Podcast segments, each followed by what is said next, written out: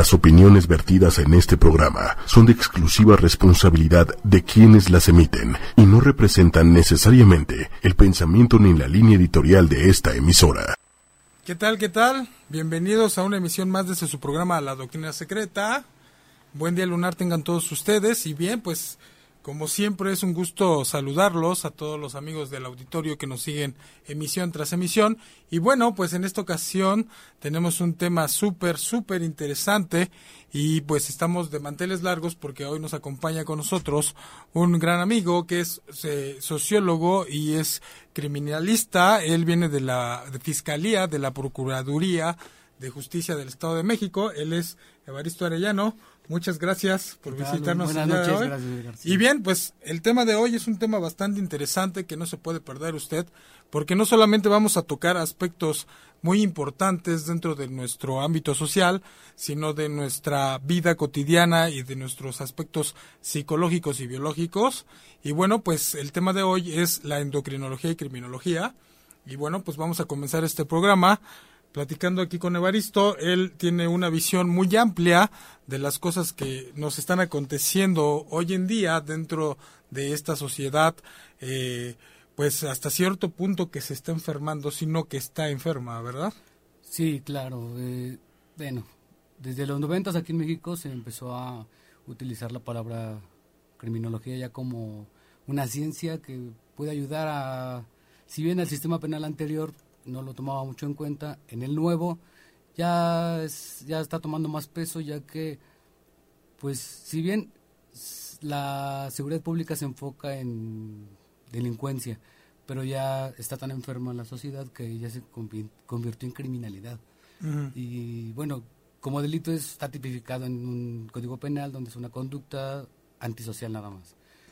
Un crimen ya es cuando transgrede solamente la conducta, ya entra a desgarrar el tejido social en el aspecto en el que se vuelve, se vuelve objeto de estudio, ya que el individuo ya formado como criminal, he tenido oportunidad de verlos a los ojos y sí miran diferente, sí hablan diferente.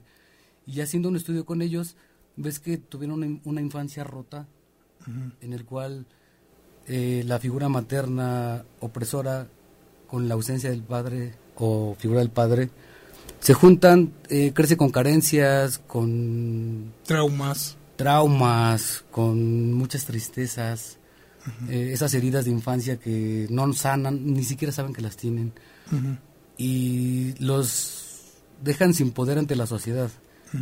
Una mente enferma, le puedo llamar así, crece y adquiere un poder cuando dice, si hago maldad, entonces ya me van a temer. Ese temor lo vuelvo poder, se empoderan y llega el punto en el que dice, bueno, me vuelvo criminal, ya no delincuente, criminal. ¿Cómo hago eso? No es precisamente consciente, hay personas que, según la criminología, desde César el Hombroso, que decía, la antropomorfía criminal tiene que ver con la estructura craneal.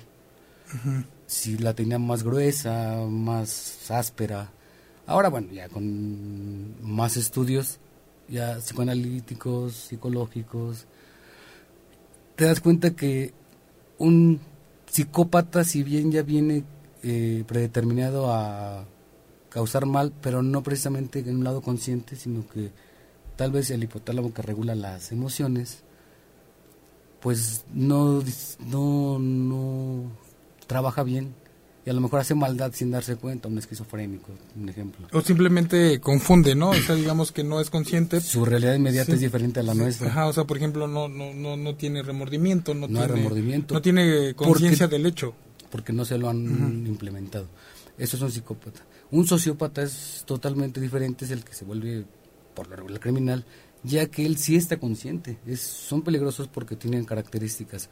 Son encantadores, manipuladores, controladores y tienen un rasgo muy aterrador que no son aterradores. O sea, puede ser cualquiera, sin embargo ya su kinesis tal vez sí cambie, ya son más agresivos en, al hablar, al, al hacer sus relaciones interpersonales son más, pues se puede decir que agresivos. Ahora hablando de esta, la agresión puede ser de alguna manera natural como, como mecanismo de defensa. De me agredes, te agredo. Viene ya a lo mejor si ya predeterminado en el ser humano, somos animales al fin de cuentas. Pero la violencia sí es una conducta adquirida. Se adquiere tal vez ya por estudios eh, de criminales mexicanos. Eh, puedo decir, he tenido la oportunidad de estudiarlos o platicar con ellos desde un criminal menor que dice, pues sí, mm, maté a mi madre, a mi hermanito, y en un estado de inconsciencia, le llaman. Sin embargo, ya platicando con ellos, fue totalmente consciente, siempre lo quiso hacer, obviamente por los traumas que tuvo, por las carencias, por todas las agresiones que tuvo emocionalmente, que nunca sanaron. Y a los 16, 17, que ya tuvo más fuerza corporal, ahora sí ya pudo hacerlo. Eh, esto es un punto, ¿no? Un, criminal menor que le llaman, o primo delincuente, a uno que dice, sí, yo ya me, me estanqué en esto, ya encuentro satisfacción haciendo sufrir a las personas. Y haciendo su historia de vida, eh, nos encontramos siempre que es una infancia totalmente rota, totalmente triste, en el cual... Fue agredido de la misma manera. Sí, las heridas que tuvo desde su infancia, pues son de alguna manera pues insanables. Y él de alguna manera se crea una realidad inmediata en el que dice, pues así ya no me dañan. Es como una cúpula en el cual mejor prefieren dañar a ser dañados. Y hablo de un desgaste social, lo que le llaman anomia, donde ya no le importa nada al otro. En la calle hemos visto cómo gente agrede a otras personas de manera brutal y nadie hace nada. Y han llegado a matar personas en la calle y nadie hace nada. Por lo menos que dicen, pues, no es mi familiar, no es nada, y nada más dicen siento feo, pero no hicieron nada. Igual, si bien es el trabajo de la policía, ¿no? Pero ya cuando estudiamos, ya no nada más al sujeto, sino al entorno en el que se desarrolló él, sí está totalmente igual, desgastado, muy lastimado. Eh, si el chico este, que o chico o chica, no importa ya, se volvió criminal, es de que su núcleo familiar es totalmente disfuncional. Eh, hay un patrón que hay alcoholismo, hay drogas, hay mucha violencia adquirida.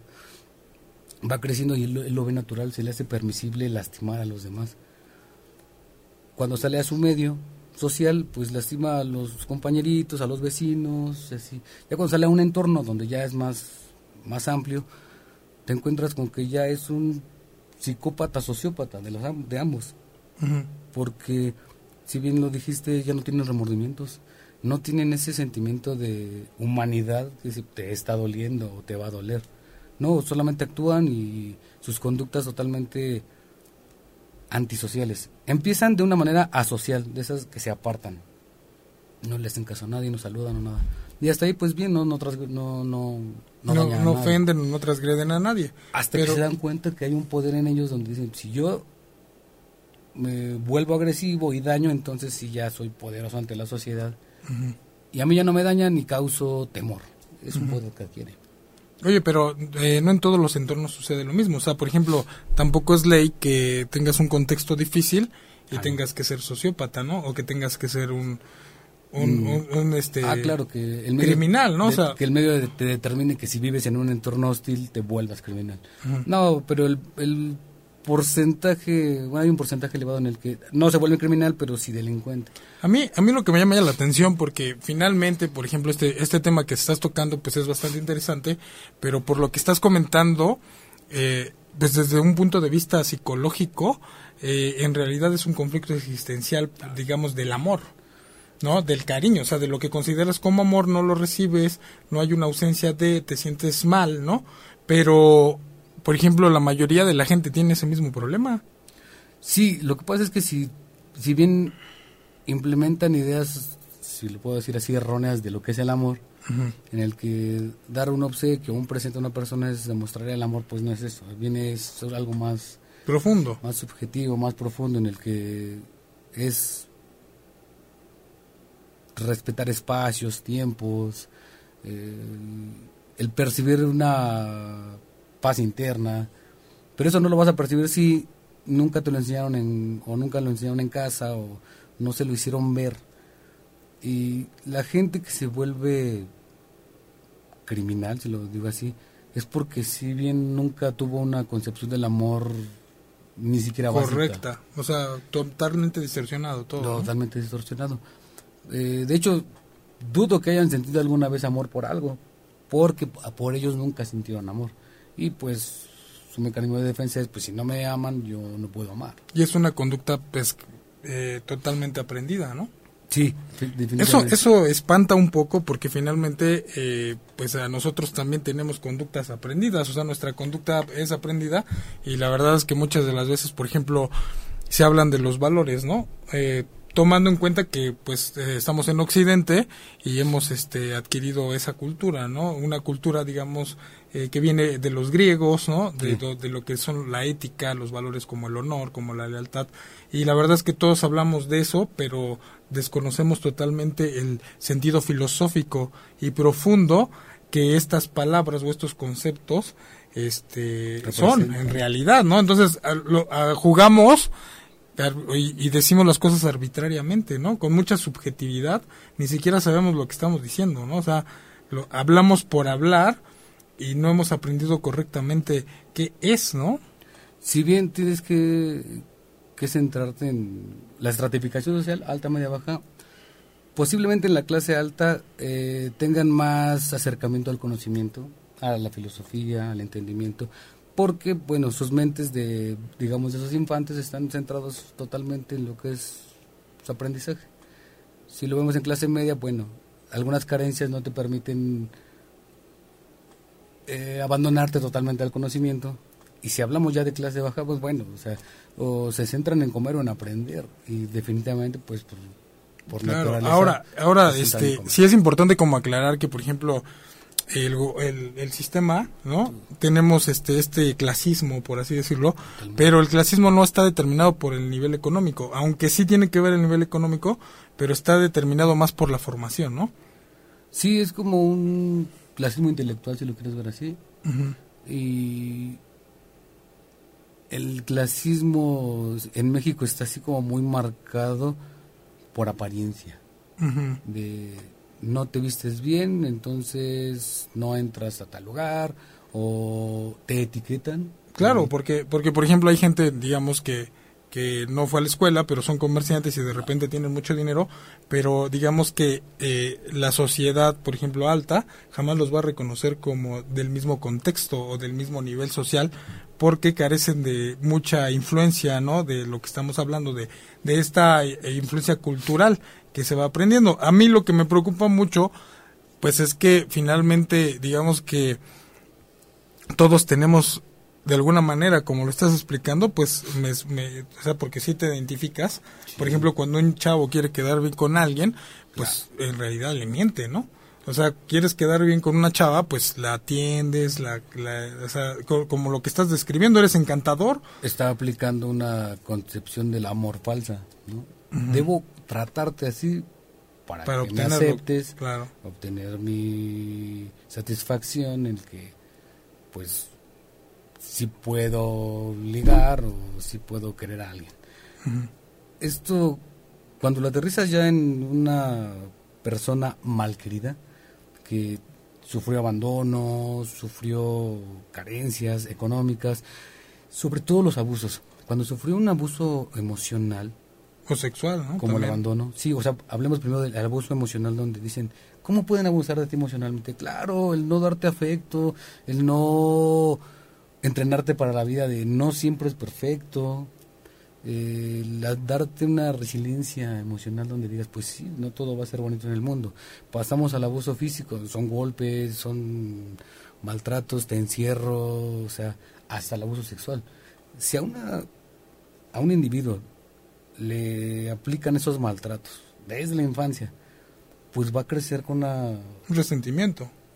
Un resentimiento social terrible un hermetismo hacia la sociedad porque pues si se supone que tu madre o tu padre que son los que te van a o te deben querer más en el mundo no lo hacen pues no puedes confiar en nadie más salen ya a un medio ya resentidos con una percepción del amor totalmente rota o nula sin resentimientos pueden dañar a quien sea. Aparte, son una bomba de tiempo, son como, se lo puede ponerse un, un globo, eh, un alfiler lo truena y va a hacer mucho ruido. Y si este sujeto que sufrió este abandono, estas carencias emocionales, estos maltratos, todo ese resentimiento lo canaliza ya con sus trastornos, con sus traumas, pues es un psicópata pero sin potencia y en cuanto encuentre una manera de poder deshacerse de toda esa energía, buena o mala, pues lo va a hacer. Y si lo va a hacer asesinando, lo va a hacer. Tuvimos un caso de un chico que tenía solamente 13 años. 13 años. 13 años. El niño, sus facciones eran diferentes, eran, eran de maldad el niñito empezó a delinquir, se puede decir, a los nueve años, ocho, nueve años, ya hacía traslados de cargamento de droga y demás, pocos, pero ya lo hacía. Después empezó a, como le dicen en fiscalía, empezó a poner a la gente para pues obtener dinero, no quedó ni bien con los malos ni bien con la policía, porque este niño finalmente este, tenía una mente criminal esa sí era una mente criminal. ¿Por qué? Cuando platicabas con él, sí había una carencia total de, emociones, o sea, ni buenas ni malas, ¿eh? era frío. Eh, empezó a matar animales, mataba animales, muchos gatos, fueron sus víctimas, puede decir, y después humanos, mató a 13 humanos, 13. diferentes edades, de 13 humanos. Lo tuvimos un tiempo ahí, como todavía era el sistema penal anterior, pues no te permitía tener adolescentes tanto tiempo ahí, fueron sus familiares por él, se lo llevan. Y finalmente, pues ahí cuando apenas lo capturamos llevaba nueve víctimas, después ya después salió, y, tuvo otras cuatro víctimas. Otras cuatro más, hasta donde supimos. Él tenía un modo de operar, como no tenía fuerza para cortar yugulares, algo así, encajaba. Pero con pues una especie de veneno, más bien era así como lo embadurnaba de muchas cosas y pues si no se morían del piquete se morían de la infección. O sea, el niño era totalmente Listo. Y muy inteligente el chamaco. Eh, cuando platicamos con su familia, su familia era totalmente igual, así disfuncional, nunca fue un niño que no recibió atención y no, les interesaba nada, lo dejaron crecer así como pues como animal. Nada más que el animal pues era pensante y pues se dedicó a, asesinar gente, le, pagaban por eso. Ahora, tú, tú que trabajas allá en el Estado de México, pues las cifras son preocupantes, ¿no? Sí, ¿A qué nos enfrentamos los, el diario vivir? ¿Cuál es, qué, qué, es lo que, qué es lo que enfrenta nuestra sociedad en el diario vivir, en una fiscalía y, y más en la Procuraduría, Procuraduría del Estado de México? Sí, bueno, la fiscalía tiene un índice elevado de robo de autos, que son delitos, y robo casa habitación y como que ahora ya le llaman delitos simples imagínate ya ya fue es tanto que ya le llaman así como pues nada no hasta las lesiones ahora ya están tipificadas como pues se te quitan en 15 días y pues ya. Ah, en cuanto a delitos pues sí están elevados esos que te comento. En cuanto a crímenes pues si bien ya hasta cambió el nombre no ya no es delincuencia organizada ya ahora es crimen organizado porque estas mafias son sociópatas que se encargan o tienen a su cargo psicópatas. Sí, es algo que se enfrenta el Estado de México, ya que hay gente que, les comento, puede estar al lado tuyo en, el, en la plaza comercial, en cualquier auto. Las mentes criminales realmente pues ya no son las que ejecutan. Y si, ojalá nunca tengan la oportunidad de ver uno, vieran a un psicópata que, que los que trabajan para ellos, cuando los llegamos a capturar, decimos, ¿de dónde vives? ¿De dónde saliste? O sea, ¿cómo puedes estar con esas fachas o esa fisionomía en la calle? ¿no? Dan miedo. O sea, realmente dan miedo de su pura presencia. Porque si hay una especie así como de vibra que, que dice, sí, sí es maldad. O sea, sí, sí, ¿Cuáles son los, los, los, los crímenes más sobresalientes que tenemos a diario? Ejecuciones, pero ya con modo operandi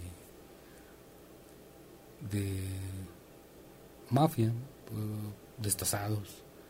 Este, lo peor es que ahora, pues muchos niños, muchos niños hablo de 15 a, de 15 a 10 años. O sea, porque, bueno, si bien la mafia los ocupa porque dicen, pues el nuevo sistema penal no los castiga aún. O sea, sí están delinquiendo, pero el sistema penal todavía no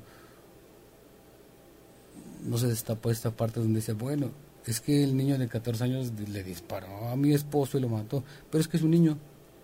Sí, pero es un niño que ya mató. El sistema penal dice, bueno, hay una un hueco ahí donde dicen, bueno, sí, no deberías de castigar por edad, sino por el hecho, ¿no? y es donde entra, por ejemplo, ahorita la criminología. O sea, digamos que es como, el, como en los países de primer mundo donde ya no se trata de atender el hecho, sino hay que investigar más. ¿Por qué lo está haciendo, no? Lo que estamos tratando de hacer ahorita es que dentro de la misma fiscalía eh, hacer el estudio a, estos jóvenes, porque es a los que nos enfrentamos en el Estado de México, eh, jóvenes ya no delincuentes, sino criminales, donde dice, quiero hacerte un buen dictamen de este niño para que o le das un tratamiento psiquiátrico, ¿no? Totalmente formal por parte de fiscalía o lo encierras porque no puede estar así, o sea, y los niños te ven y se ríen, ¿no? O sea, sí, pues ya ves. Ahora, te dejo salir, o no, yo no, el sistema, ¿no? Y ahora, o sea, tienes en, la, en las calles a un asesino potencial. Y peor, ya está empoderado porque sabe que no le van a hacer nada. Se junta con gente de su barrio, le puedo decir, sin ser peyorativo, del barrio, y pues lo contratan, porque sí tiene esa potencial, ¿no? Esa para... potencial para poder ser criminal. Claro. Y pues eso es lo que nos enfrentamos. Mm, jóvenes, muy jóvenes sicarios. Porque pues, el sistema penal no, no, pues no nos ha permitido todavía así como hacerle pues ese dictamen para poder está como como a destiempo no o sea porque porque digo o sea digo de, de alguna manera de alguna manera, o sea, sí, sí tiene una intención como de indagar el porqué y, y una investigación amplia para poder eh, en algún momento poder autocorregirnos como sociedad. Pero, este, el momento está como muy oscuro, ¿no? O sea, digamos que, que ya nuestra sociedad está muy dañada, ¿no? O sea, es como, como, como tratar, como dice el, el dicho, ¿no? Este, quieres, este, tapar el sol con un dedo o quieres tapar el pozo ya que se cayó el niño, ¿no? O sea, digo, mal, esos, esos dichos son para, para dar a entender que no es como que estamos a destiempo, esto debió de haber sido hace mucho tiempo atrás, ¿no? Unos 50 años antes, ¿no? Sin embargo, ahorita la sociedad ya lastimada, no acaba de, bueno, no hace mucho cambió el sistema penal del inquisitivo al oral, en el cual hay tres etapas donde es de investigación intermedia y ya lo que es el juicio oral, dentro de él está su proceso penal. Eh, la policía auxiliar aquí en Ciudad de México, eh, policía preventiva en Estado de México, se enfrenta con algo que no los dejan ejecutar. Tienes que ser el policía que los, los captura en flagrancia para poderlos llevar a fiscalía o sea, cuando cometen un crimen, pues no te están avisando. Y se enfrentan a eso de que, pues sí, sí lo, sí lo capturé, sí es él, tiene las manos ensangrentadas y el cadáver está acá. Eh, ya llegamos como fiscalía, todo un equipo, uh,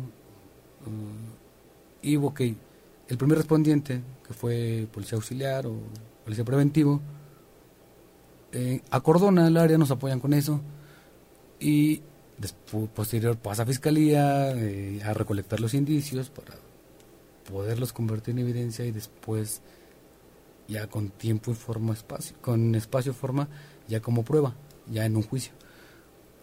Pero resulta que hay muchos primeros respondientes que no saben intervenir en la escena del crimen pisan patean se llevan cosas. Y tú no no hagas eso no y si bien ya tienen al ignoto, que, o el presunto que ya fue el que asesinó, que sí fue, sale porque no tuvieron las pruebas. Y ahí viene el hecho de que pues también se, genera una especie de corrupción. Dices, pues ya no le hago pues de ganarme algo, ¿no? Como dicen, es que es verdad, ¿no? o, sea, o sea, la gente que está escuchando estas historias van a decir, pero ¿cómo es posible? Pero es así, ¿no? O sea, bueno, pues ya aunque me lleve algo, ¿no? O sea, porque ya sé que lo van a dejar libre, ¿no? Eh, y esto entra dentro de la misma sociedad lastimada, donde dice, bueno, por eso se está creando la nueva policía, un nuevo sistema policial, le llamemos, en el cual se están haciendo exámenes de control y confianza, en el cual se están quedando con los elementos que pues sí valen la pena, que ya entendieron el nuevo sistema penal, que están ya siendo primeros respondientes de, pues sí, puede ser de primera clase, con muchos cursos que se les ha implementado. Y pues después de tres años apenas se ve el funcionamiento donde el primer respondiente ya ha entregado escenas que dices, wow, gracias. Hay una parte donde se le llama priorizar, en el que Fiscalía no tenemos eh, el tiempo para llegar, porque no, no matan a uno en un día. Y, lo que llegamos a la escena, eh, Ministerio Público les dice prioriza, les da permiso de priorizar. Significa que ellos tienen la facultad de recolectar, embalar y entregar. Y últimas ocasiones ya han entregado muy buenos embalajes, muy muy buenas, todo bien hecho, muy bien, buenas fotos y todo, por los cursos que se les han impartido.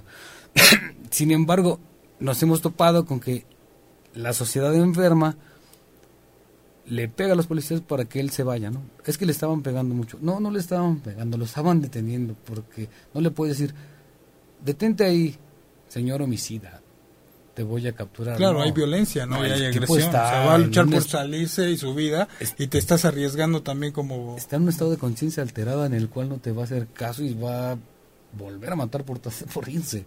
Y si es policía, pues más. Y el sistema penal, pues volvemos a lo mismo, no permite pues detonar o disparar porque es más violencia humanos, claro. es donde dicen no porque y no es que caigas en ay están defendiendo al delincuente no realmente derechos humanos está diciendo pues sí pues si va corriendo cuando llegues al juicio cómo vas a cuadrar que le disparaste por la espalda se supone que tú policía vas a disparar cuando tu vida corre riesgo como legítima defensa no en tiempo y forma. Pero si ya estaba de espaldas entonces tu vida ya no corría peligro digo a lo mejor como deber podías ir por él, pero ya no podías, ya no debías disparar. Es un, pero eso es un gran dilema, ¿no? Que incluso el policía debe de estar bien preparado psicológicamente y filosóficamente para poder tomar una decisión, ¿no? Imagínate decir, le disparo o no le disparo. Claro. Y voy ahí donde entra el peritaje. Ah, ok, no fue por la espalda, no fue de un costado. Ya sería ahí cuadrar con el policía de pues, qué distancia estabas, dónde estabas. Se hacen este Pruebas. Pruebas y reconstrucción de hechos le llamamos donde bueno y vamos al lugar tú dónde estabas y dónde estaba y los metros y todo y así se mide. Muchas personas han de decir pues es que nunca veo que pasa eso. Pues ojalá no lo vean porque no maten nadie, a nadie ahí por sus cercanos ustedes casas no pero sí les puedo decir que el sistema penal ahorita pues está agarrando como que la la forma y está dando pie a que criminalísticamente lo que es embalaje entrega, recepción de, en una cadena de custodia de los indicios, pues ya están dando fe de que sí existe un crimen y de ahí se va a partir para abrir una carpeta de investigación y, lo que venga. Y eh, últimamente ya han dado pie a que la criminología entre también, ese ya es el estudio del sujeto. Criminalística, para que comprendamos, es el estudio del objeto. La criminología, estudio del sujeto. ¿Por qué lo hiciste? ¿Qué te llevó? ¿Qué fue lo que te impulsó para privar de la vida a esta persona? Y hay toda una teoría del delito, en el cual dicen, bueno, ¿qué te motivó? ¿Qué te impulsó? Y en este momento, ¿en qué momento tomaste esa decisión para así privarla de la vida? Eh, en este caso, ¿qué te motivó? Los motivos en México, o bueno, acá en el Estado de México, son pasionales. Amor. Amor, más bien desamor. Qué fuerte, ¿no? Te lo juro. Son arriba del 50% de homicidios que se cometen por desamor. Pasionales. Qué fuerte. Vamos a, al auditorio, vamos a ver quién está conectado, si tienen alguna pregunta. Sí. Saludos, este, Jessica Mereiro, Ameneiro, Bonnie Chávez, saludos, eh, Evelyn Almanza, hola Evelyn, qué milagro, Dulce María, buenas noches, ¿cómo están? Montserrat Quintana, ¿cómo están? Oscar Valdés dice, ¿alguna persona no saben dar un abrazo, un beso en la frente, palabras agradables a su hijo y a su hija? Mario Valdés, excelente programa. Bien, pues aquí, Saludos, Mario. aquí estamos este, a sus órdenes para cualquier duda y vamos a continuar. Nos quedamos en el rollo del amor. Fíjate que está muy fuerte porque la tecnología avanza, pero los criminales también, porque eh, obvio, los psicópatas y sociópatas están súper preparados en el ámbito de la tecnología, ¿no? Entonces, ¿cuál es el índice, cuál es el índice real en el Estado de México de las niñas o mujeres desaparecidas? Porque hablamos, escuchamos en la noticia de los feminicidios todo el tiempo, ¿no?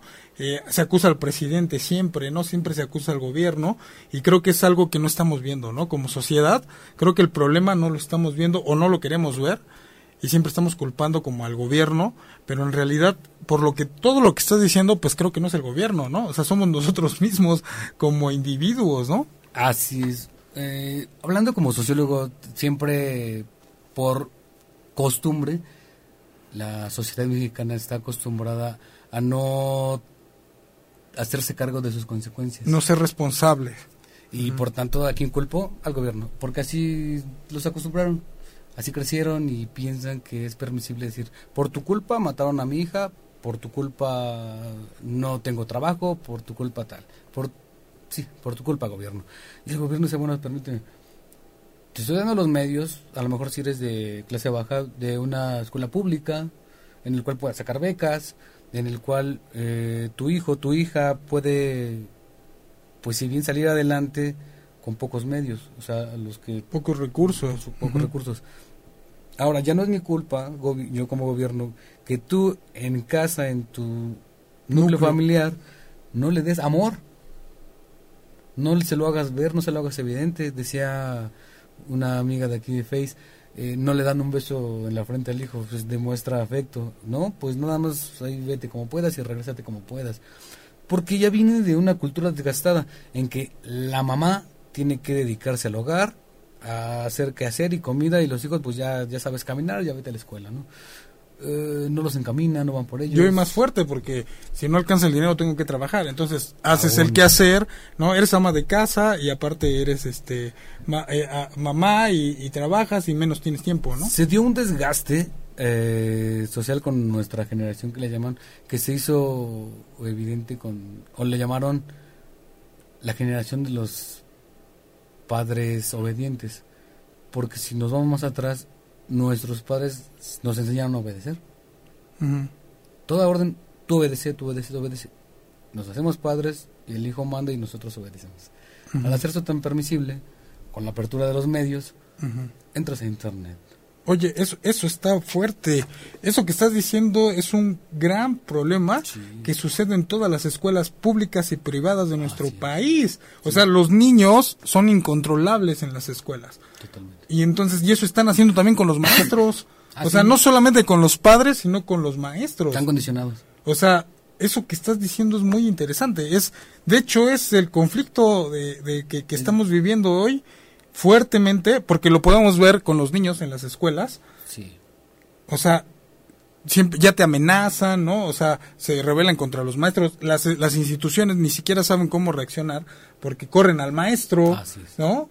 O sea, siempre le dan como la prioridad y la custodia al niño como diciendo, pues es el que paga, los padres son los que pagan, pero los niños están manipulando y, está- o sea, se están haciendo unos sociópatas. Sí, de alguna manera sí. Pues sí, porque estás manipulando a los padres y estás manipulando a los maestros y estás manipulando a quien sea para hacer tu santa voluntad. Ellos se dieron cuenta que tienen un poder y lo están utilizando. Eh, hablabas al principio de valores y principios. Deja de que los capten filosóficamente, que los capten a la casi casi letra muerta. Oye, un valor, el valor de la honestidad, el valor de la lealtad, ya no los tienen. O sea, para empezar no conviven ni entre ellos, están al lado y se están escribiendo mensajes de lado a lado. Convive, tienes que interactuar con la sociedad, con la gente, porque te estás haciendo así como pues, anómico, ¿no? Y pues hasta no sé si puedo ocupar la palabra estoico, de Sí, no claro. me importa nada. Sí. Y se hacen tan individuales, o tan individualistas más bien, que pues no les importa nada. Ahora, pongamos esta individualidad y este rezago cultural en un ejemplo de una niña de clase media, en el cual hay, hay- carencias económicas. y tal vez una familia normal pero quebrada porque la figura paterna está ausente o totalmente está nula. Está presente físicamente el papá, pero nunca cómo te fue, cómo te sientes. Te quiero. Te quiero. Nada. Otra vez volvemos, caemos al amor. No le estás demostrando tu amor, ella no te lo va a demostrar, ella no tiene concepción del amor, pero dentro de todas las redes sociales, todos los programas, todas las películas, ah, ella está adquiriendo una concepción del amor, si bien lo decimos errónea, en el cual ella, al no tener una figura paterna en el cual le exportó un amor o le implementó un amor, pues padre real, hablando de un amor filial. Incondicional y filial. Cuando llega cualquier tipo y le dice te amo, se la cree, porque sintió bonito y porque nunca se lo habían dicho. Pero si este sujeto que le dijo te amo y se la creyó, es un psicópata. En las redes sociales está dando mucho. En el Estado de México estamos peleando mucho con eso. Muchos adolescentes nos dicen, mamás llegan quebradas. Oye, es que secuestraron a mi hija. Señora, ¿cuánto le pidieron? No, es que no me han pedido nada. Pues volvemos al sistema penal. Mientras no le pidan nada, entonces no sea un secuestro. Vamos a tomarlo como persona desaparecida. Sí. Eh, buscamos los videos de la chica después de la investigación y resulta que esta chica se sube a una camioneta de lujo por su pie y le dice fiscalía. Pues no se da ni al rapto porque se fue por su propio pie, señora. Oye, ¿cómo crees? Pues sí, haciendo un estudio de las redes sociales de la niña, sacando sábanas, que le llamamos, de los celulares. Los datos, ¿no? Los datos.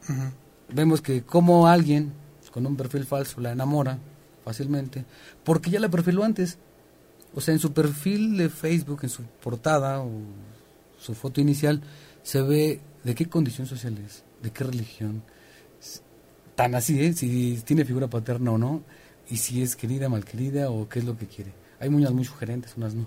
Pero puedes determinar como siete perfiles. Perfil, deja de perfiles, patrones de una niña solitaria en una sola foto. Y si te pones a indagar más y, y posteas, ay, el amor es lo mejor, pero no me ha tocado y todo eso, la captan rápido y se la llevan. Eh, estamos peleando mucho con eso.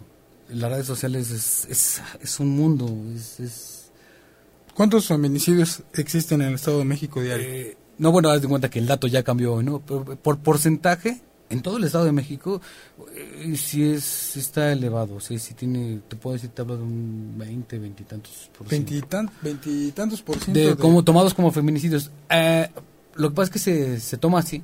Cuando es ya es el homicidio del, eh, Es que cuando llegan homicidios. En el Estado de México, te pongo un ejemplo, hay un ejemplo, 60 homicidios pero se les toma así porque homicidios toma conocimiento. No todos son homicidios. Hay muertes naturales, pero homicidios toma parte. Y lo mm. baja así.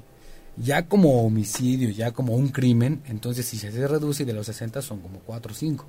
Ya como crímenes. Así que, ah, 4%. Y de, ah, 4%. Y de ese 4% dices, dos sí son feminicidio.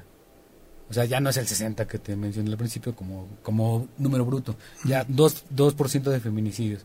Porque se da al patrono, sí fue por condición de mujer, fue porque el novio, pareja o lo que tuviera, eh, pues era machista, sexista y aparte misógino. O sea, tenían las tres. Un tipo muy traumado, muy inseguro, celoso, bueno, con celotipia, pero así ya marcada, la mata, ¿no? Porque ya dijo que no quería estar con él. Y y hemos tenido oportunidad de capturar a estos tipos, que son los, por lo regular, novios o parejas, y dicen, ah, pues es que si no era mía, no era de nadie. ¿Y quién te dijo que un humano es tuyo? se supone que esta condición de pareja es porque los dos quieren estar juntos, no que deba de estar contigo, ¿no? Uh, allá por Ecatepec tenemos un índice elevado también de, de feminicidios por, por, el, por los usos horarios y el terreno. Es muy amplio, hay muchos parajes y los usos horarios que te llamo es de que salen a trabajar muy temprano porque no trabajan ahí, trabajan acá en Ciudad de México. Y se van dos, tres horas antes. Exactamente. Igual cuando llegan, pues llegan. Llegan tarde o salen muy temprano. Y eso ayuda al criminal a capturar a chicas y ahora hasta chicos también, ya no, ya no se salvan. Y volvemos dentro de esta sociedad desgastada a nadie le importa hasta que le pasa. Claro. Entonces, no, pues ni modo es la hija de la vecina o la de por allá. De qué la mala esquina, onda. Qué ¿no? mala onda. Y cuando les pasa, ah, la policía no trabaja. O, o sea, espera, o sea, también ayúdenos. O sea, si tu niña es de secundaria, pues acompáñala si va muy temprano, ¿no? O sea, dale prioridad. Habrá quien diga, ah, pues que nos vamos al mismo tiempo, yo trabajo, yo tengo. O sea, es, esta nueva familia que es mamá e hijos, con un padre ausente, pues hace que la mamá salga a trabajar y tenga otras prioridades como pues Sobrevivir. la sobrevivencia, la acercar comida y demás, pues sí descuida esta parte. Ese descuido a lo mejor no por- no es porque quiera, sino porque debe. Sin embargo, cae en lo mismo, es descuido.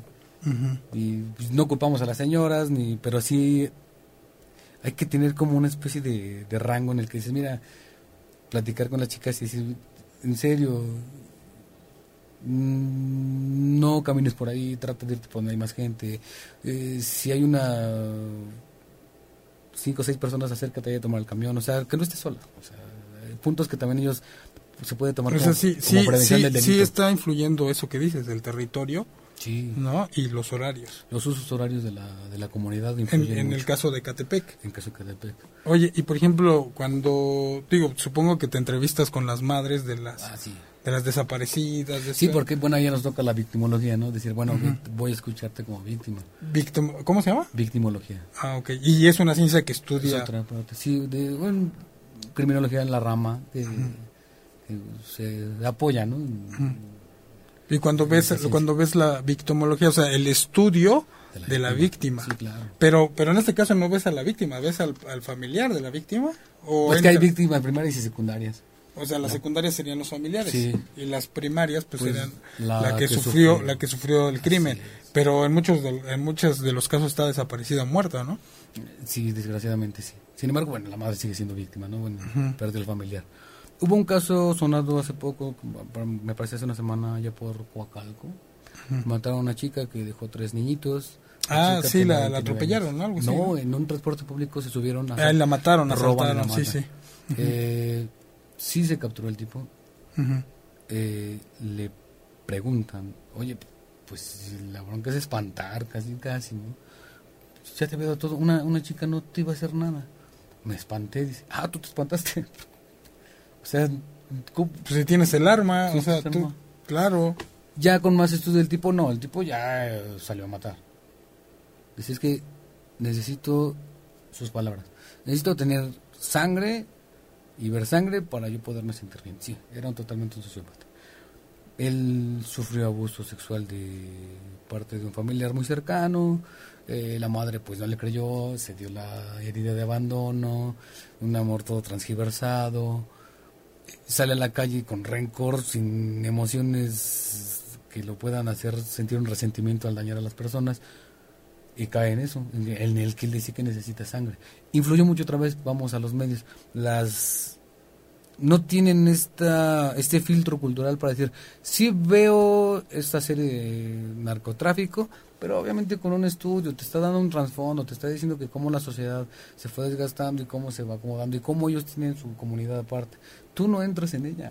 ¿Por qué? En primera, porque esa gente no está dentro de una sociedad normal. De estas las que trabajamos, los que salimos al, al parque, si no, ellos están en otra onda. Jamás vas a llegar a esas cúpulas. Y bueno, Pues, o sea, todavía el sociópata y psicópata imagina Cree. que podría tener un estatus eh, o un lugar en- dentro de una sociedad como criminal. claro, porque de ninguna manera lo puede tomar. O sea, no, no puede tener un, un papel importante en la Qué sociedad como fuerte estudiante. eso, qué fuerte está No como eso. hijo. Es como un No reconocimiento, como- ¿no? Un autorreconocimiento, donde dicen, ah, ah, no fui buen hijo, no fui buen estudiante, no soy buen esposo, ah, pero sí soy buen sicario. Por eso me tienen miedo. Pues no eres buen sicario, nada más que pues sí te, obviamente a una sociedad normal le das miedo porque pues nadie quiere que lo prives de la vida nada más porque se te quedó viendo feo. Y el tipo esto fuera, era como que su perfil. Tuvimos Y es que es obvio, porque, o sea, eso habla de una gran soberbia, ¿no? Y Ah, entonces, sí. esa soberbia viene de un mal gran- canalizada, obviamente. claro, viene de un complejo de inferioridad, ¿no? Sí, no, todo el lastimado de, De toda la de- vida. En donde se paraba era lastimado, porque aparte es un tipo fisionómicamente no agraciado. Y pues imagínate, eh, desde la primaria, secundaria, que fue hasta donde llegó a la calle, pues era un rechazado. Y ese rechazo lo llevó a decir, bueno, si me rechazan, entonces... Genera una especie como de odio, ¿no? de odio, y rencor. Ahora, él cree ser querido porque ahora ya lo saludan. Eh, esta imagen, más bien no esta imagen, esta concepción súper extraña del amor donde dice, entonces ya me quieres porque me estás saludando. No, te tiene miedo. Él no captó eso, que no era porque lo quisieran, era porque tenían miedo de él. Y así hasta su familia le decía, ok, sí, este, sí, pásale, o sea, lo respetaron. No pudo encontrar un estatus social de respeto de, en ninguno de sus papeles que tomó, dijo papá estudiante. Ningún rol. Hasta que encontró el rol de... De matar, de sicario. así es. y si, si volvemos a lo que son redes sociales, uh, las niñas, más niñas, se están perdiendo porque las enamoran por medio de la red. Se emocionan con un auto, se emocionan con una ropa. Con el glamour. De firma, poca o mucha. Pues sí, dicen, si en mi casa no me da nada y acá él me está dando, este pues me voy con él creen que van a estar mejor, pero nunca se pueden a pensar de que por, qué te está llevando. O sea, si un tipo tiene ese nivel adquisitivo, pues obviamente se iría con alguien de su nivel. De su nivel. Pero nadie les explicó eso. Y como tienen una concepción súper extraña o nula del amor, pues el primero que les dijo te amo se fueron con él. Hay muchas maneras o modos operandi de capturar a jovencitas había uno donde hacían fiestas de perreo, así le llamaban. Rentaban casas estos tipos, obviamente pues, no daban sus domicilios. Hacían la fiesta, les daban diazepamina, me parece, en sus bebidas, las adormecían y se las llevaban. ¿Qué hace la diazepamina? ¿Es como un Valium? Las duermen, las adormeces, salen así como si estuvieran Dormida, adormiladas. adormecidas, adormiladas. Y resulta que estos tipos llevaban a las chicas a un hotel más cercano donde estuvieran en la zona y hacían una violación tumultuaria. Pero esto había un trasfondo todavía más siniestro. Vendían el video a la Deep Web y después lo revendían y demás. Siete de las que tuvimos contacto con ellas, tres murieron otras tres no quisieron los familiares hacer nada. Y por medio de una que pues los familiares dijeron, sí, no quiero que se quede así, pues platicamos con la niña, fue como nos dijo cómo fue el modo verano de ellos. Pues deshicimos una, un par de banditas de esas, pues, obviamente hay más. Oye, pero qué, qué, qué fuerte, qué importante es que se denuncien los actos, ¿no? Ah, porque, fíjense, de, de siete dices, ¿no? en mi zona. de siete en tu zona, solo una tuvo el valor de decir no que no se quede así, porque porque obviamente para que el crimen pueda pueda proceder, digamos que se pueda dar eh, justicia, por así decirlo, necesita haber un denunciante, ¿no? Sí. O sea, no si no existe un cargo, no puede ser así, ¿no? entonces, desde la victim ¿cómo? victimología. Victimología, entonces tiene que ver eso, ¿no? Porque ¿por qué, ¿por qué no denunciaron? O sea, ¿cuál fue cuál es cuál es el perfil psicológico de la víctima? Tiene digo, evidentemente se sabe que tiene miedo por por la circunstancia, pero ¿por qué no lo hace? Miedo al rechazo social. Al decir fui violada, si lo digo, se va a hacer público y me van a etiquetar. Entonces voy a ser la violada y la pobrecita, para siempre. Para siempre. Y no quiero condescendencia, es mejor no digo o me cambio de casa, pero sí sigo sin decir. Pero no estás dando, dándote cuenta que puedes evitar más. Pues sí. Se está haciendo una campaña de cultura de la denuncia. Como el de esta red, hay una red donde se denuncia, ¿no? hay una red, ¿no? ¿Cómo sí, Actúa, sí. Pero no me acuerdo cómo se llama la red. Que... Es anónima, en el cual si tú dices, bueno, yo quiero saber tu caso, no, obviamente, no por mmm, o demás es, es de manera científica. Este, quiero tratar, no te quiero entrevistar por solamente saber, te quiero entrevistar ya con una técnica de victimología, en el cual te voy a hacer tu perfil, te voy a decir por qué, por qué fuiste víctima, porque tú ya eras víctima antes de haber sido violada. tu manera de ser se prestaba a ser vulnerable, no a ser violada, a ser vulnerable, que te percibieran vulnerable y de alguna manera pues la gente que sí es realmente mala te capturó y pues desgraciadamente sufriste ese evento. y hablando con ellas pues dicen bueno que ya lo empiezan a ver de una manera más científica y luego ya jurídica en el cual dicen bueno sí, sí quiero denunciar y como no prescribe la violación ni el homicidio pues sí se puede todavía hacer algo y desgraciadamente las violaciones que hemos tenido en infantes de 15 hacia abajo son familiares o gente muy cercana. Que sufrió normalmente lo mismo. Por lo regular, sí. O ya sufrió un acto libidinoso de, de muy joven, o un acoso sexual por parte de un familiar, y después se proyectan y lo hacen con alguien más débil.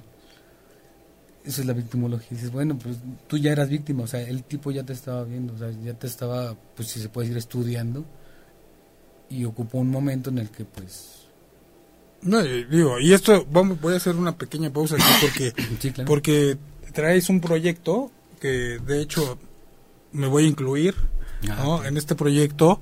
Eh, vamos a hacer una serie de... Vamos a hacer como una pequeña institución donde pues va, van a participar filósofos, van a participar psicólogos, van a participar médicos forenses, van a participar criminalistas, ¿no? O sea, criminólogos. ¿no? Van a participar sociólogos.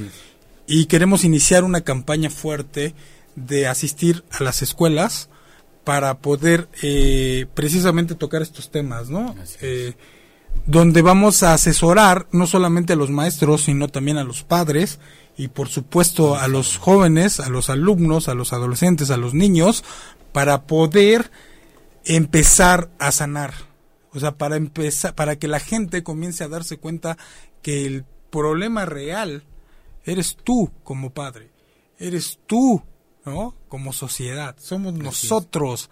O sea, nosotros somos el principal problema y tenemos que empezar por autocorregirnos para poder hacer algo con estas cifras tan grandes, ¿no? Que se están presentando día con día. Entonces, el cambio no va hacia la gente que ya está torcida, ¿Sí me explicó? O sea, va hacia los que vamos adelante. Así ¿no? Porque realmente, inconscientemente, estamos haciendo sociópatas.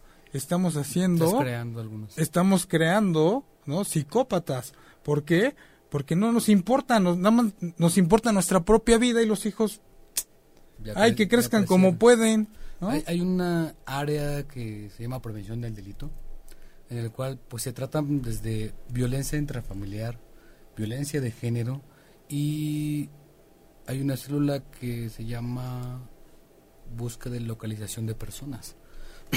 es un conjunto de compañeros que bueno son especialistas cada uno en su rama, eh, el cual pues yo me apoyo en ellos, eh, ellos igual conmigo en el caso de dar pláticas, conferencias, lo que el proyecto que tratamos de, hacer, de arrancar, de arrancar, en el cual en estas secundarias, preparatorias y universidades puedan tener acceso a lo mejor a esta información.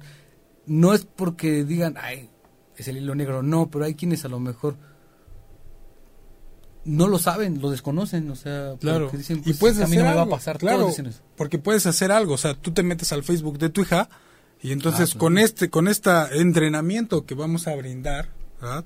No les podemos decir que va a ser totalmente gratuito, ¿verdad? Pero estamos tratando de que sea de una manera digna y equitativa, ¿no? Ah, o sea, para que todos podamos este pues hacer algo, poner un granito de arena, ¿no? O sea, sí es importante porque tú mismo, ¿no? Puedes empezar ya a limpiar tus redes sociales y decir, esto no lo voy a publicar, porque esto me está delatando, esto estoy, no me había dado cuenta, ¿no? Exacto. Del perfil que estoy mostrando ante la sociedad, del perfil que estoy mostrando ante el mundo.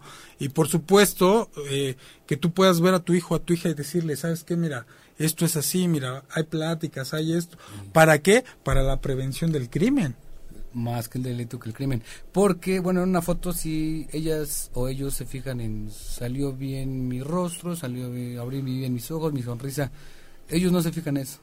Ellos me, me refiero a psicópatas, se fijan en el entorno de atrás.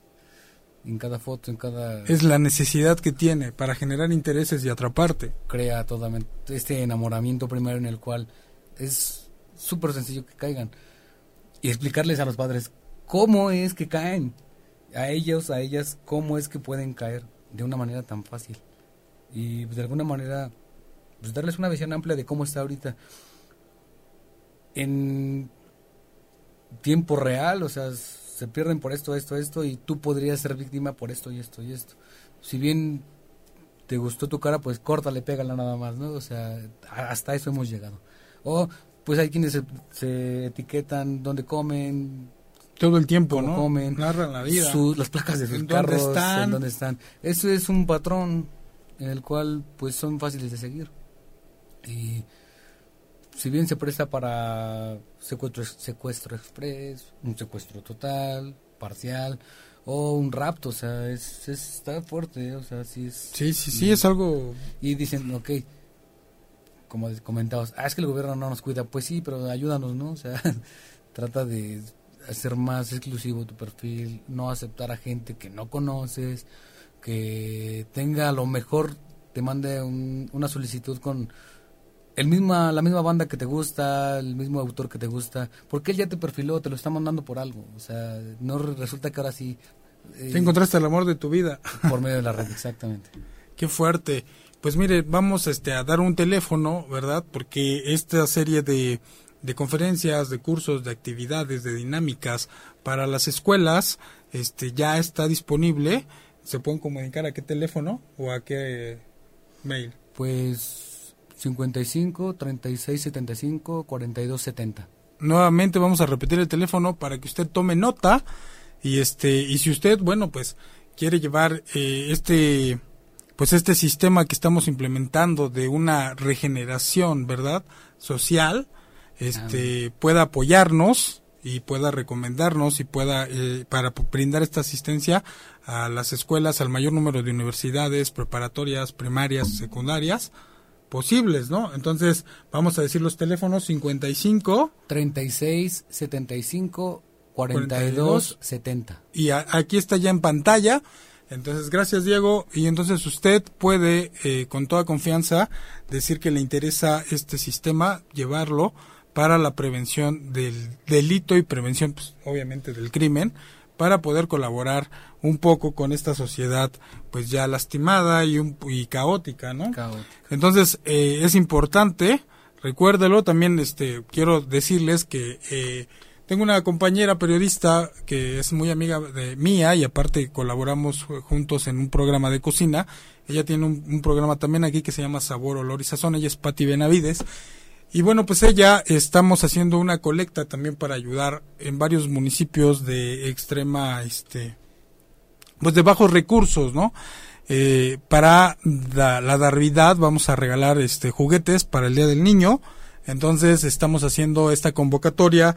Si usted quiere donar, ¿no? Eh, pues puede ser dulces, pueden ser juguetes. Nosotros estamos haciendo un centro de acopio aquí en esta estación, en ocho y media, junto con Lilian, gracias a Lilian y gracias a Manuel, que eh, pues bueno, estamos colaborando nosotros para este centro, hacer un centro de acopio de dulces, juguetes y todo lo que usted quiera llevar a los niños de comunidades donde no hay recursos. o finalmente es una noble labor que nace de ella, de Patti Benavides, y lo vamos a hacer este públicamente, lo vamos a llevar a las comunidades pues donde menos recursos hay. Entonces, si usted quiere donar dulces, juguetes, con todo, con toda confianza puede venir aquí a la estación.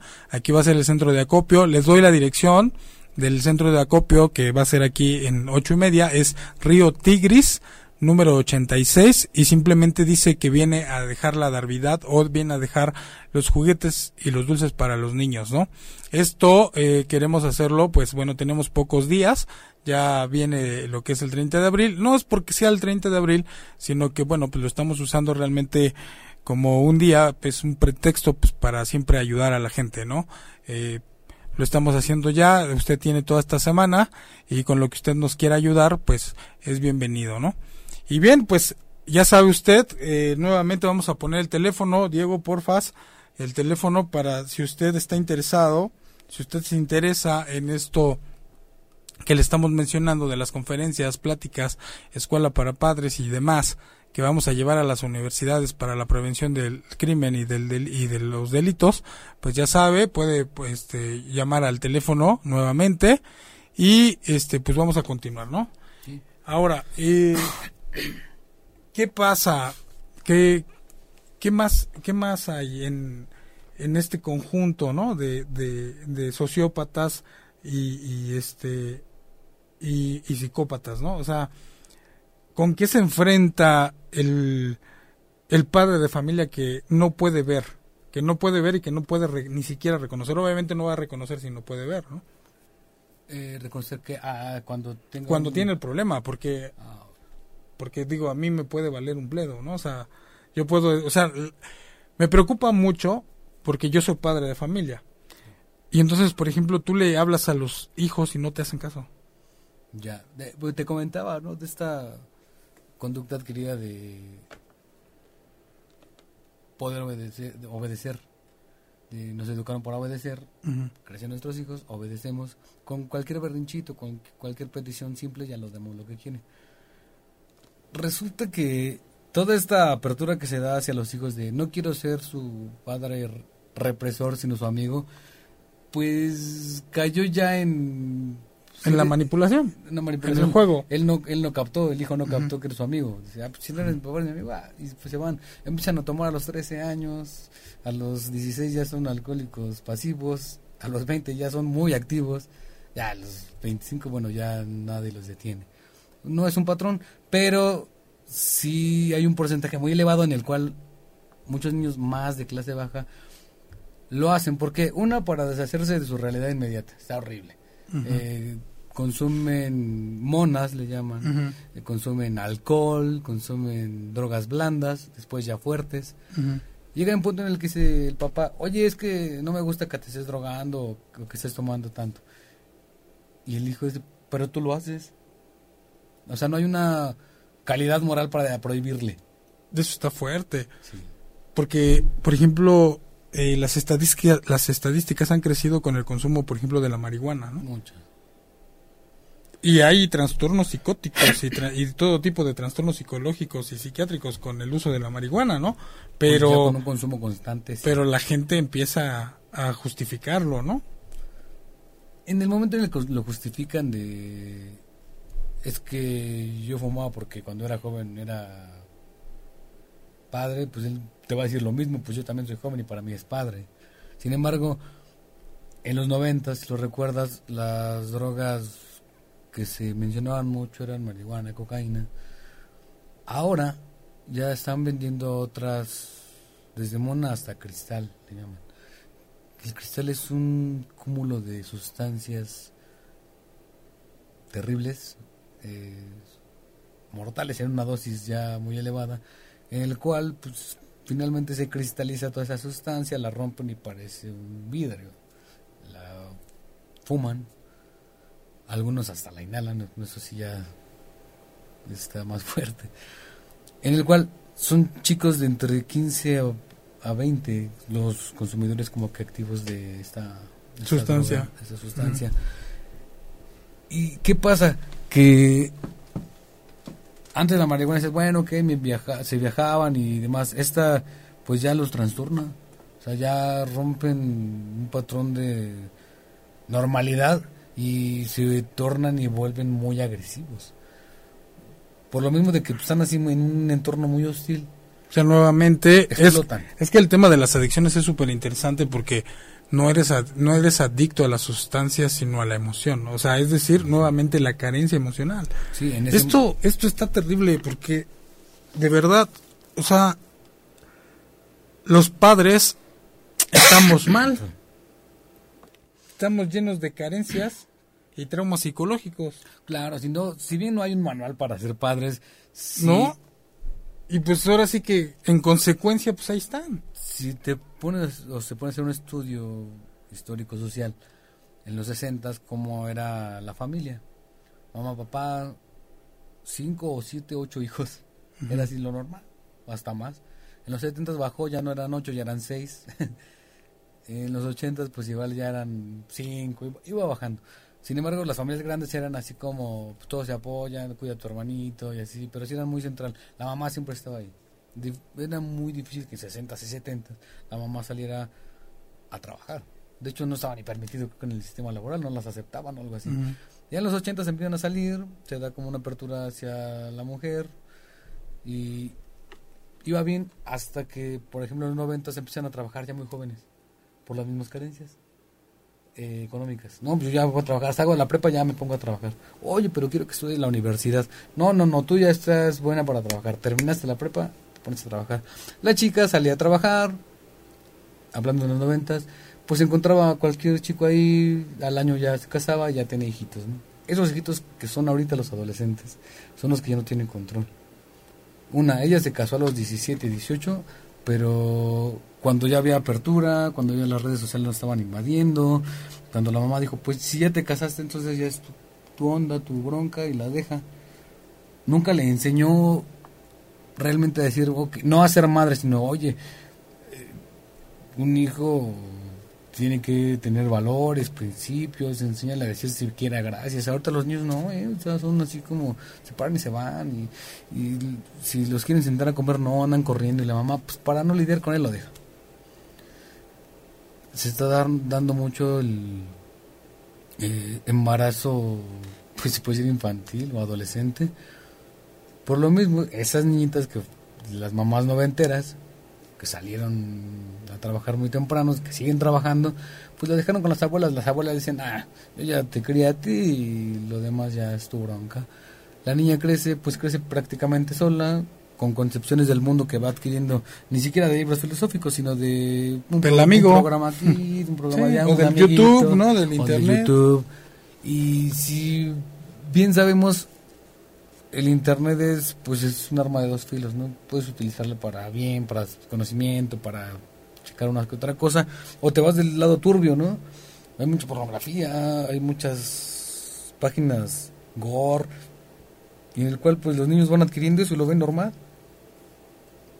Los crean sin sentimientos, o sea, antes, no sé, veías que sufría un perro y pues, lo tratabas de ayudar y pues, a ver, ¿no? Ahora no, ya creo que hasta lo apedrean, ¿no? O sea, los niños se están volviendo muy pues los estamos volviendo porque no o sea no es que nazca así sino los, los, estamos haciendo de esa manera.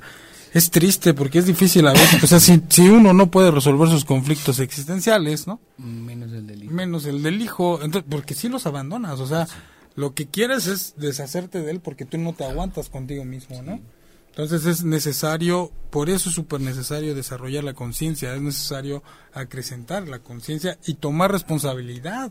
Hablabas de que estábamos atrasados socialmente y culturalmente unos 20, 30 años, si no es que más. Eh, en el sistema americano, les comentaba en un grupo que en el cual di conferencia, el por qué la criminalidad se daba mucho en México y en Estados Unidos a lo mejor no de este tipo o no tan continua, era porque el sistema americano, si, si bien los papás no están muy al pendiente de los niños, porque desde que son bebés la niñera, apenas si caminan y pues ya vete al kindergarten, kindergarten allá es, pues entran a las 8 y salen como a las 3 y ya salen comidos y todo, el niño lo cargan un ratito, pues otra vez niñera. Ya más grandecillos, pues ya entran a la high school y los niveles que siguen. Y en las vacaciones de verano, que son como dos meses aprox o más, a, campamento. O sea, los papás no están con ellos. Pero aquí hay una un plus. Los papás sí aplican el time is money. O sea, sí salen a trabajar y salen a generar y las hipotecas y las pagan y dicen, bueno, ya, salen a generar, quieren viajar, si los americanos son así. Aquí, si bien los dejan en la guardería, van por ellos, van no está tan largas, son no son guarderías como las de acá, porque allá todo es de paga. Aquí, pues, si encuentras una que es subrogada por el seguro, pues ya, ya ganaste. No, aparte que, por ejemplo, las tensiones, la no comprensión de tu propia existencia, pues va provocando divorcios, ¿no? Los divorcios se vuelven batallas campales entre la madre, la, eh, el padre, por violencia de, de, de celotipia, por violencia de no estoy de acuerdo, por, o sea, por X razón se genera un ambiente hostil, ¿no? Y, y, y, ambos, es, es como un, un, matrimonio roto, es como aventarse todos a la calle. Así es. Sin ser con ojos cerrados y sin saber qué va a pasar. ¿no? es, expuesto y vulnerable a lo que sea, tanto el hombre como la mujer y como los hijos. Regresando al tema de criminalidad, ¿qué es lo que no te hace criminal? La empatía. ¿Cómo en tu infancia creas empatía? Viendo, viendo la relación padre y madre si se llevan bien. Dicen, ah, pues inconscientemente dicen, ah, pues así sí se puede llevar bien, somos una familia, crea empatía. Cuando hay conflictos entre pareja, por celotipia, por dinero, por lo que sea, y siempre están en conflicto y no tienen la el valor o la capacidad para decir, yo me voy o tú, o nos separamos para evitar que el niño crezca Y tener una buena relación separados, porque claro. no, no, siempre es el caso. Eh, culturalmente en México creen que si te casas para siempre, aunque no te lleves bien. Que si compras una casa, te tienen que sacar casi muerto. No, compras esa, ya no te gustó, la pagas y te compras otra. En México es así, todo hasta el fondo y hasta el final. Esta falta de empatía en el hogar, cuando se percibe desde la infancia que los papás no se llevan bien, pero están ahí por usos y costumbres, porque no, ¿qué va a decir la familia? No, ¿cómo crees? Aquí en la, en la casa no hay divorciadas. O sea, entonces tengo que vivir con el que me está violentando, sí. Era un machismo arraigado, hasta misoginia por parte del padre. No, aquí no te voy a aceptar si está divorciada, como crees? Ya últimamente se, ya se dio más apertura, salió contraproducente, ya se están separando más, pero no llevándose bien, como tú dices. Sí, o sea, Cada vez que se ven, se pelean, mejor que no se vean. Claro. Ahora el niño crece con una ausencia total de una figura paterna, con una madre represora, porque ella quiere adoptar la parte eh, de esta del padre que hablando como Freud, que es el padre, la, parte de, represión, pues la, mamá crece como un yugo en el cual este te, someto crece sometido, crece dañado y en lugar de cuidarlo salió descuidado, tiene pareja y con tantito que le recuerda la madre la va a golpear. Y si no es que está matar, porque está proyectando la figura materna que quiso matar desde que estaba joven o más chico. Híjole, eso está tremendo, ¿no? Eso es una parte de un perfil criminal que puede ser un feminicida. Y eso viene, o te puede hacer un feminicida, puede, detonar, claro, puedes detonar esa esa este digamos esta esta actitud psicológica que no sabías que tenías. Sí, solamente la despertó, ya estaba ahí, pero la despertó. Y eso es de eso, desde la empatía, desde que no no se vio una buena pareja, desde que no pues sí, al no tener empatía con algo, entonces te haces totalmente frío, eh, carente de sentimientos y pues dañas y no, todo Claro, y entonces llegas a la escuela y sí. despotricas inconscientemente todo lo que traes, ¿no?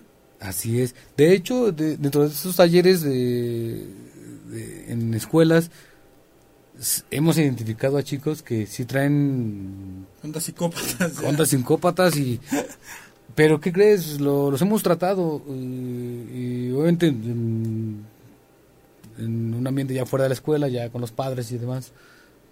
Y pues sí, ¿qué crees que sí? El primer paso es que lo acepten. A ver, espera, si, si estás mal, no es tu culpa. O sea, tal vez así te implementaron tu sistema de creencias. Y es que eso está maravilloso porque no es un psicólogo, no es un psiquiatra, ¿no? O sea, es un policía. O sea, es que, es que, o sea, es un policía que es psicólogo, filósofo y médico forense, ¿no? O sea, si me explico, se está fregón, o sea, no, no es la atención psicológica, no es la atención psiquiátrica, es la prevención desde el punto de vista de la autoridad, ¿no? por así decirlo, o de quien o quien salvaguarda, ¿no? Por ejemplo, que la, la conducción o la autoconducta del individuo, ¿no? Cuando damos terapias, eh, si bien todos creen, dicen, vamos con el psicólogo, está bien, pues perfecto, te va a ayudar, a ayudar a canalizar tus emociones y hacerte hasta inteligente emocional. Y pues si bien hacerte como fuerte al medio, ya sea en tu trabajo, en tu casa, con tus amigos, está bien. El plus que se puede dar acá en los talleres es que, ok, ¿qué tiene un criminólogo? Bueno, ah, pues para entender una mente criminal. Tienes que entender cualquier mente. Claro, te está atendiendo desde el problema, o sea, no, porque es un policía que no te está mintiendo. No, no, no, tengo por qué mentir. Claro, te está diciendo, hay cinco mil suicidios, hay Ah, suicidio. 10 mil, 10 mil este, homicidios, este, 200 feminicidios, o sea, no te está, o sea, te está, está viniendo de un lugar donde existe el problema y te lo está, te, te lo está dando de frente, ¿no? digamos que he visto el problema en sí. He visto cuando han matado, o sea, a la gente. Las consecuencias, Las ¿no? consecuencias. Los suicidios, he visto a las personas que se han suicidado. Hay suicidios, hay cartas mucho suicidio ahorita, Es ¿no? que sí. Igual en jóvenes. ¿Cuál es la causa? Ah, Porque mucha gente piensa que es el dinero, pero no. los no. jóvenes no se, no se matarían por dinero. No, pues no, no les, ni siquiera les interesa tanto como para matarse. ¿no? Digo, un empresario que pierde todas sus acciones, bueno, pues la depresión va a ser enorme, se va a quitar la vida. No, son chicos igual, si pongo un rango entre 15 y 20 de edad, eh, es el como que la cifra más elevada que se puede tener por acá. La pregunta, ¿por qué? Bueno, finalmente la carta póstuma que muchos dejan es el me dejó el novio, el desamor. Está la como novia. si fuéramos adultos y son unos niños. Dices, amor a tus 15 años. Bueno, obviamente lo tenías una totalmente versión del amor súper transgiversada. O sea, lo que tú estabas viviendo no era amor, ¿no? O sea, a lo mejor sí llegó a un idilio sin darse cuenta y no lo supo tomar. ¿Por qué le quitan lo que es el enamoramiento? ¿O por qué le tratamos de quitar el enamoramiento a los adolescentes? Porque todas estas sustancias que inundan al hipotálamo, que son las que regulan las emociones, si cuando somos adultos no las controlamos, imagínate a un chico que apenas en su área Cognitiva. frontal Claro. cognitiva no capta todavía las consecuencias y las emociones que puede desatar esto, los sentimientos que te puede hacer sentir al no tenerlo. O sea, tenerlo sí que padre. Pero, pues bien sabes, los adolescentes son bien lábiles en eso. Se van, de repente lo dejan. Él, estando en un estado de enamoramiento inconsciente, se mata. Dices, oye, Un, un, un amigo ayer me comentaba que su, su, su prima era criminóloga, crimin- igual, criminalista o criminóloga, y me decía que se hablaba mucho de un trastorno que pasa en los lóbulos frontales. sí, en el área tegmental frontal llaman, este... Eso tiene que ver ya con el sistema endocrino, ¿no? Sí. Si hay una falla ahí fue. Y acá no es una falla, pero sí hace como que si fuera una falla el amor, el enamoramiento. Y eso tiene que ver con también con las hormonas, ¿no? Con Sí, pues van creciendo, imagínate, están rebotando sus hormonas, todas su- su- sus experiencias de vida son nuevas. Y toda esa energía que canalizan para cuando es amor, pues qué padre. Pero pues, un, amor adolescente, un amor adolescente no dura. Cuando se va, uno Pues si está uno más. chulla, yo digo uno chilla, ¿no? O sea, Sí. apenas te dejan o, no, no te hicieron caso y ibas llorando, Es lo ¿no? que te digo, si un adulto que se supone después de los 25 ya tienes la todo el sistema ya bien formado, a los 15 no sabes, no, no van a saber qué hacer. Y más que ya se hizo permisible tener novio, a los 13 ya sí tengo mi novio, está bien hija. No, o sea, bueno, yo no soy quien para decirles prohíbanle a sus hijos. No, no es prohibición, es habla con ellos y más no- bien muéstrale unas dinámicas, mételas a ballet, a karate, a fútbol americano, a básquetbol, muéstrales otras otras opciones para de descargar su energía, ¿no? sí. De vivir, ¿no? Sí, muéstrales que el mundo es Diferente y diverso. que, que- que pueden viajar. Ah, porque ahí viene mucho esto, ¿no? En el que los niños dicen, pero ¿por qué te vas a casar? ¿O por qué te van a casar? ¿O por qué tus papás van a darte permiso de casarte a los 15 años? Los papás uno para deshacerse de una boca, ¿no?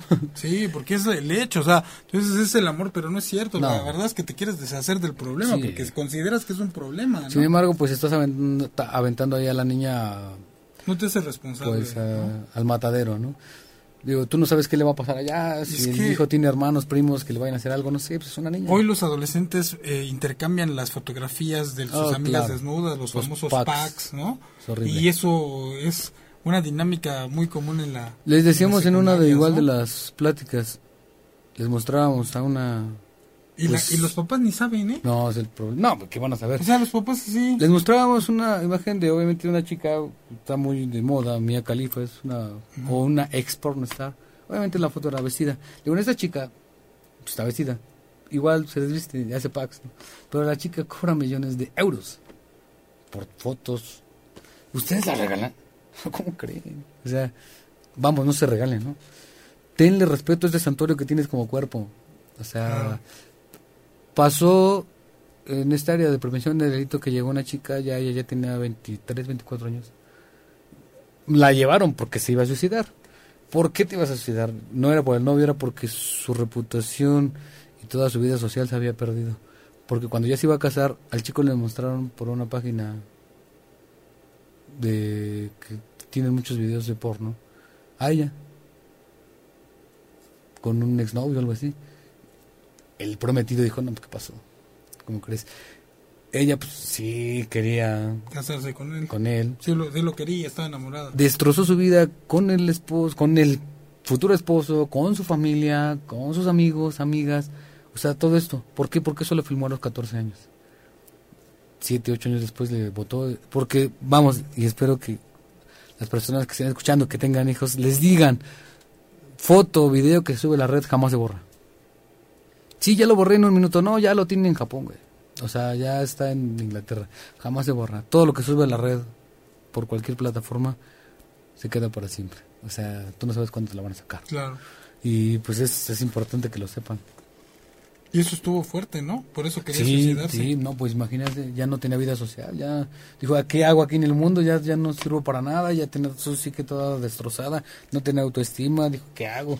Y si me voy a otro lado y el video está ahí, no se va a borrar, va a seguir siempre. Sí, porque no sabe quién lo había subido.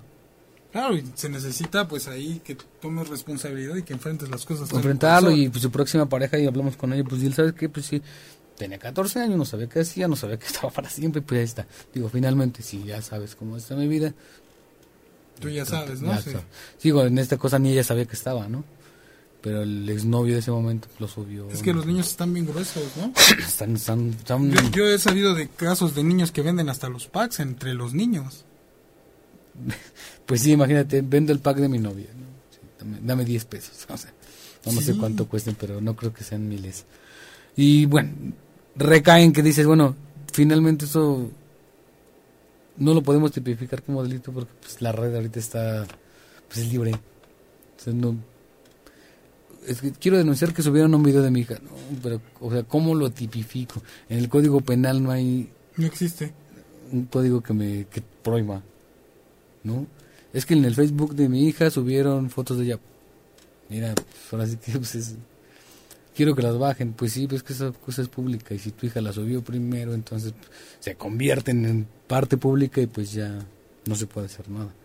Y se van los papás diciendo que no servimos para nada y demás, pero el Código Penal. Yo, yo conocí un abogado que decía que sí se podía no y que acusarte de daños y prejuicios. Y que eh, podría entrar ya otras, eh, meterle ya la buscándole. cibernética y no sé qué, pero mm. pues yo no he visto que castiguen a alguien. Es que está muy, muy difícil. En, en, cuestión de la piratería, sí. Sí he visto, por ejemplo, las páginas que existen los torrents o los cracks. Sí he mm. visto que han desaparecido. O sea, que incluso sí, aparece ahí el FBI les cayó. Sí, sí, sí, sí, existe, igual. Pero, pero, la tiene. pero la verdad es que, por ejemplo, si tú hablas mal de alguien y le quieres destrozar su vida pública, pues no la, de, que, lo haces, ¿eh? O sea, lo, lo, puedes destruir, sí. ¿no? Por ejemplo, lo que le pasó a Sage, ¿no? Eso, o sea, exactamente. Eso es un ejemplo claro, Y es un tipo que, pues, tiene mucho poder dentro del medio y ni así pudo hacer algo. ¿Qué puedes hacer? No hay nada. Pero hasta le benefició. Es, eso es ridículo, ¿no? Eso es ridículo. O sea que todavía muchos le aplaudieron, ¿no? Y muy, hasta más éxito tuvo, ¿no? Digamos que se amplió sus... pues sí, ¿no? Porque... Su campo. Pero sí. eso eso habla de un trastorno social fuerte, ¿no? Claro, lo hacen permisible. Ya lo hacen así como, ah, jaja, eh, si lo hizo Sage ahora yo, y así. Y los papás, volvemos otra vez a los papás, pues sí, es que yo no sé qué hacer con mi hijo. No sabes, o sea, no, no es que sepa y que haya un manual, sino que, pues, implementa un valor, o sea, en él, la lealtad, le hablábamos, es un valor fuerte, la lealtad es, la lealtad a ti mismo empieza con eso, ¿no? O sea, séte leal. ¿Cómo puedes empezar? Pues sí, no, no regales tus fotos, no, no regales tus estados de ánimo, no sé, porque como se dice, ¿no? A nadie le importa, o sea, ¿qué te van a hacer? Nadie te va a ayudar. No, ve con un especialista, háblalo y paga lo mejor, pero sí te va a ayudar andarlo posteando en Facebook nada más eres causa de burlas.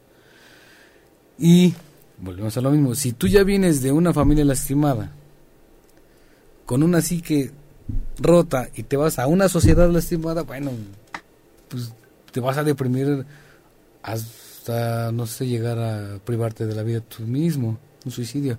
O te haces muy fuerte, pero quieres implementar miedo y em, empiezas a, destruir y el miedo pues es, pues, como el motivo de la inseguridad, ¿no? O sea, ah, me siento inseguro, soy frágil, soy débil, pues necesito... Sí, el miedo es uno de los impulsos más fuertes que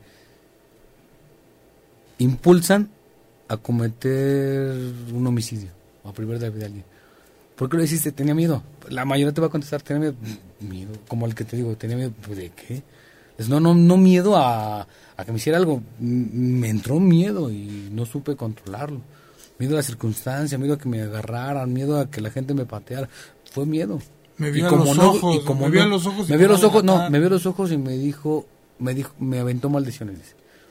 O sea, la chica pues enojada, gritando, pues maldito, toma, llévate todo. Él se enoja, explota en ese momento, entra en ese estado de inconsciencia, le salen, le afloran todos sus traumas y la mata. ¿Por qué? Porque a lo mejor su mamá le decía así de chiquito, ¿no? Maldito.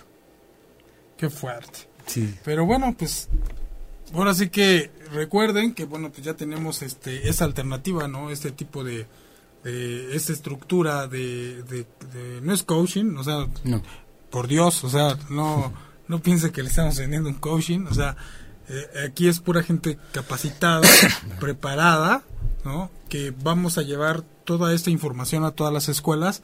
Recuerde, que tenemos la invitación para que usted eh, con toda confianza nos marque y pueda invitarnos a implementar este sistema que está completamente estructurado para la prevención de los crímenes. ¿no? Digo, es lamentable, lamentable que, que, que inconscientemente seamos nosotros mismos los que propiciemos todo, ¿no? porque la verdad es así. O sea, mientras no se, no tengamos la capacidad de observarnos a nosotros mismos y de detectar nuestras propias carencias y traumas, pues vamos a estar condicionados siempre a repetir el error.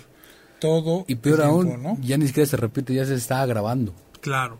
Entonces recuerde que puede comunicarse y este y pues también tenemos lo de los juguetes, los del centro de acopio y pues espero que Ah, le haya servido este programa, que tome un poco de conciencia y vamos empujando todos, vamos transformándonos poco a poco. Yo me despido de ustedes, les doy muchas gracias, gratísimas, buen día lunar a todos los que nos siguieron. Muchas gracias, Evaristo. Espero que en otra ocasión podamos seguir platicando de algún otro tema. Y pues, gracias por seguirnos en este su programa La Doctrina Secreta. Y recuerde que aquí estamos todos los martes y nos vemos en la próxima. En los controles, muchas gracias, Diego. Te lo agradezco mucho y nos vemos en la próxima emisión. Muchas gracias. Si te perdiste de algo o quieres volver a escuchar todo el programa, está disponible con su blog en ochoymedia.com. Y encuentra todos nuestros podcasts de todos nuestros programas en iTunes y Tuning Radio. Todos los programas de ochoymedia.com en la palma de tu mano.